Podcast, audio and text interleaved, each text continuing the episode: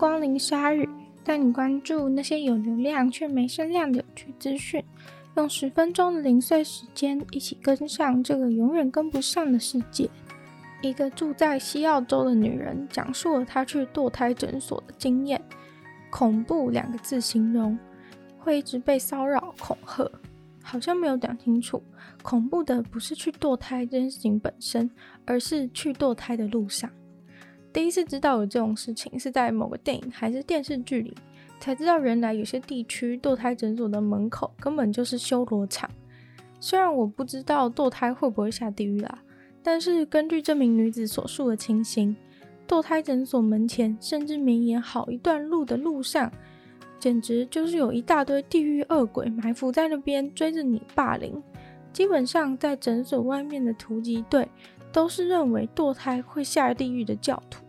因为信仰的关系，他们觉得他们必须代替恶鬼，现在就来惩罚你。虽然他们其实是认为他们是在帮你，现在阻止你，以后你就不用下地狱哦。不过事实上，就跟强迫和恐吓没有什么差别。总之，这种反堕胎狂热分子的行为实在是有一点太激烈。所以很多地方的政府都会立法不让这些人靠近堕胎诊所。但是西澳洲是澳洲最后一个没有这个恶鬼退散的安全区的地方。不过好消息是，这周四西澳洲的议会终于通过了安全区的法案。这件事情是一件很大的事，因为西澳洲立法以后，整个澳洲的人权自由才终于被保障的感觉。虽然本来就可以去堕胎。但是原本对那些人真的很痛苦，对于要堕胎的人就已经不可能心情太好了，还要面对整个反堕胎大军的骚扰，可以说是精神折磨套餐。跟澳洲其他地方的规定一样，在堕胎诊所的方圆一百五十公尺内都不能有任何纠察或是骚扰的行为。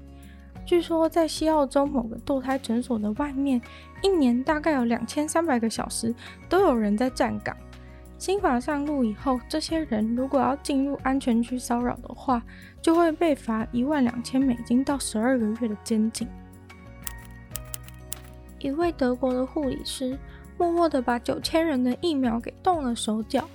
他把九千人打的疫苗换成了盐水，等于这些人全部都打到了无害但是没有用的东西，没有打到疫苗。这九千人大约是在三月五号到四月二十号，以为自己去打了疫苗，结果现在他们全部都得回来再打一次。麻烦的是，受到影响的人全部都是超过七十岁的老人，现在还要麻烦他们再出门一次打疫苗，真的是非常的劳师动众。这件事会爆出来，要回到六月的时候。警察找了好多人来问话，结果有很多目击者说出了他们看到的事情。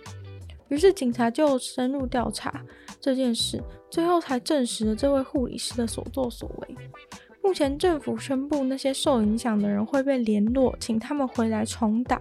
但是其实没有办法确定被影响的精确是在哪个时间段，或是说也许其他护理师打的针有没有被影响到，很难得知。所以，只要在他们公布的时间内有去打疫苗的人，都可以再来重打一次。其实蛮混乱的，感觉有可能会有人多打也不一定。政府原本是想要用有没有抗体来判断这些人有没有真的打到疫苗，但是因为距离当时又过了好几个月，当时产生的抗体现在可能已经没了，所以这个测试的方法也没有什么用。而目前针对那位护理师的调查还在进行中，他做这件事情的动机等等。但是可以知道的是，他虽然身为护理师，但在自己的社群上面却有很多批评疫苗的言论。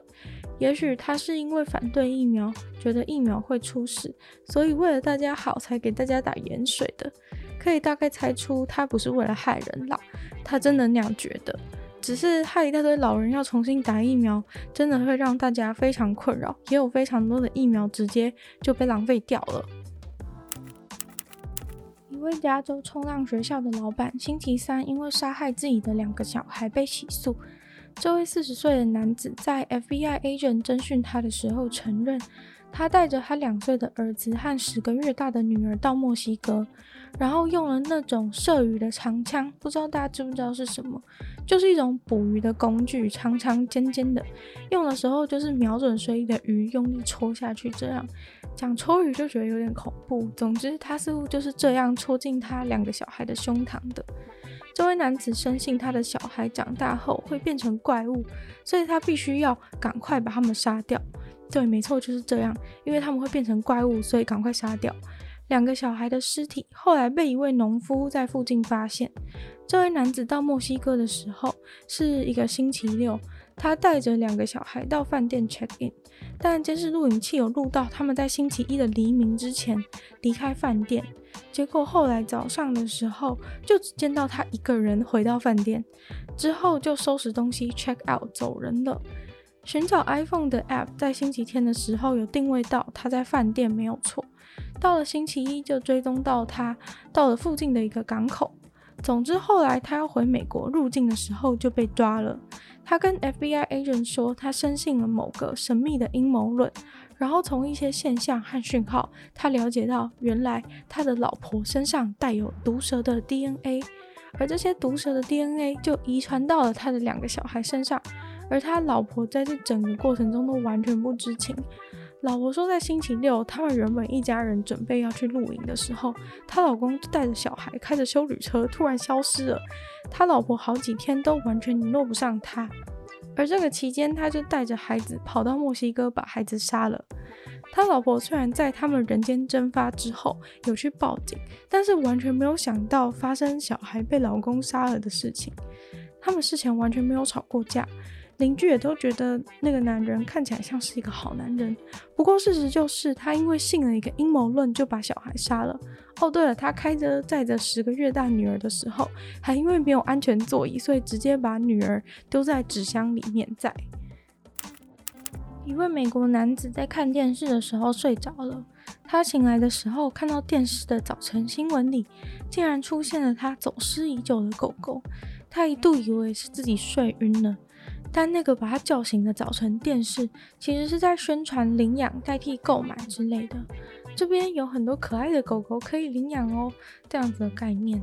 但他一眼见到宣传片当中的咖啡色狗狗，就知道那就是他的狗狗。而那只狗狗在两年前失踪了。狗狗是他女儿最好的朋友，两年虽然很长，但是在这个过程中，他们从来没有放弃过寻找这只狗狗。他揉揉眼睛，发现狗狗真的是出现在电视上的时候，就马上打电话到电视台，拜托他们跟领养狗狗的单位联络。果然，狗狗所在的安置场所离他家并不远。当天，他们就迫不及待地跑去那个机构去接他们的狗狗，而狗狗果然也没有忘记他们，一见到主人的瞬间就冲过去抱抱，真的是一个命运般的重逢。一一一级的鲨鱼到这边结束了，大家有没有发现今天的四则新闻的第一个字都是一呢？那今天的鲨鱼到这边结束，喜欢鲨鱼的朋友记得帮鲨鱼分享出去，可以的话在 Apple Podcast 留星星，写下你的评论，也可以在任何有留言区的地方写下你对新闻内容的想法，我都会在找时间回复哦。那也可以去收听我的另外一个 podcast《女友的纯粹不理性批判》，里面有时间更长，让我高谈阔论的地方，那就会在每周三更新。然后也可以去订阅我的 YouTube 频道，或是追踪我的 IG。那就希望鲨鱼可以继续在每周二、四、六顺利与大家相见。那我们就下次见喽，拜拜。